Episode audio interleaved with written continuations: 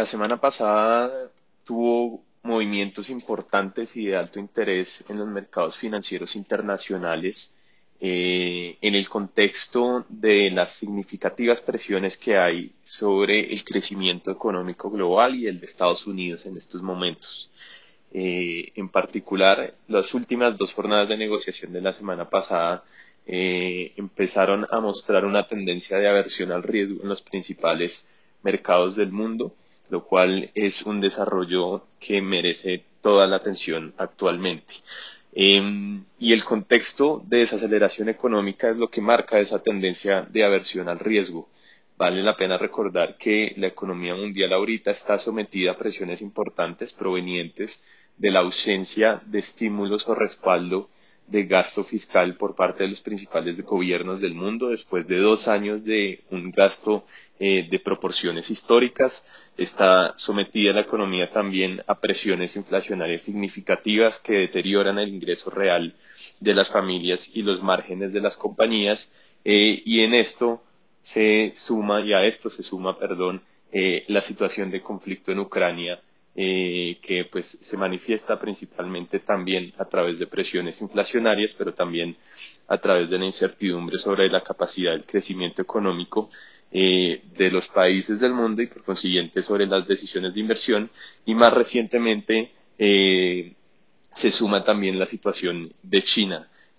los encierros masivos que se han visto en Shanghai, que se especula se darán en Beijing en los próximos días y que afecta a la logística internacional de comercio afecta la capacidad de crecimiento de China y en general la capacidad de expansión económica en el mundo. Y hay un componente adicional que es la reacción de em, las autoridades económicas del mundo, en particular los bancos centrales, a toda la situación actual de retirar liquidez de los mercados y subir tasas de interés para controlar las presiones inflacionarias que de cualquier manera pues suman a estos eh, vientos eh, desfavorables para la capacidad de crecimiento del mundo. Em, y ya hay algunas cifras que empiezan a denotar esta situación global o particularmente en Estados Unidos em, que salieron recientemente. Por ejemplo, la venta de viviendas nuevas en Estados Unidos se encuentra en un mínimo desde el inicio de la pandemia, cuando inició todo este choque, es decir, una cifra bastante mala y esto se dio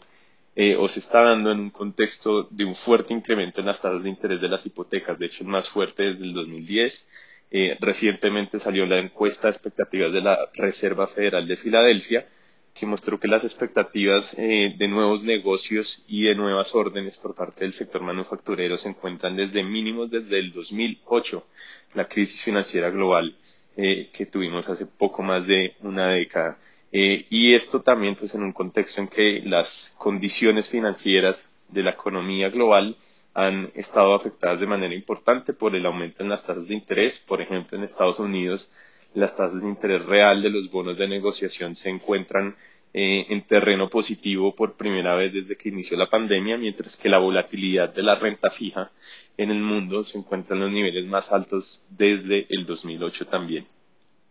Eh, en todo este contexto, los índices accionarios principales del mundo, en Estados Unidos, en Europa y en algunos países asiáticos, presentaron caídas superiores al 5% en agregado entre la sesión del jueves y el viernes de la semana pasada. Al principio de la semana el comportamiento había sido un poco más estable, pero la aversión al riesgo eh, se acentuó eh, al cierre de la semana eh, y este movimiento está continuando en la mañana de hoy, presiones importantes sobre los activos de riesgo. Esto nos está llevando a que algunos índices accionarios insignia estén a punto de entrar oficialmente a mercado bajista. Mercado bajista es descensos desde algún pico superiores al 20% y en efecto el Nasdaq que captura compañías tecnológicas en Estados Unidos y el Russell 2000 que son de compañías de baja capitalización bursátil caen cerca del 19% desde el pico del actual ciclo que se observó en noviembre del año pasado. Otro componente de esta versión al riesgo ha sido el comportamiento del dólar a nivel global, moneda que se ha fortalecido prácticamente en todo el mundo de manera persistente desde febrero, particularmente frente al euro y frente al yen japonés, eh, y el índice de DXY que captura el desempeño del dólar frente a monedas fuertes en el mundo está alcanzando máximos desde el inicio de la pandemia. El, em, el, el, caso aparte en la tendencia del dólar habían sido las monedas latinoamericanas por el contexto actual que tenemos de precios de materias primas,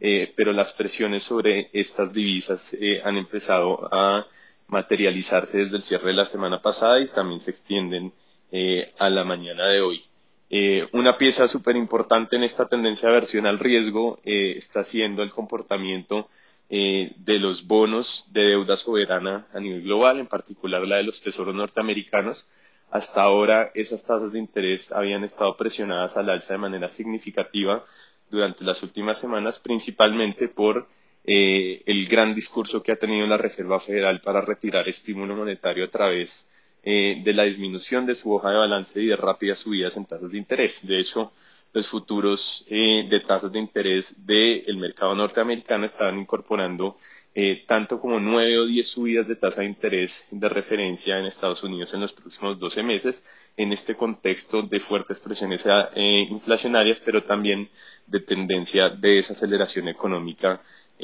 relevante. Como comenté, los bonos habían estado reaccionando al alza eh, a ese discurso de la Reserva Federal, pero desde el cierre de la semana pasada eh, parece que hay eh, una reversión parcial de esta tendencia o al menos un descanso en ella en la medida en que las tasas de interés de largo plazo de los tesoros norteamericanos están cayendo eh, tanto como en 20 puntos básicos desde el pico que se observó recientemente cercano al 3% en la referencia de 10 años. Ahorita estamos cotizando eh, más cercanos al 2.8%.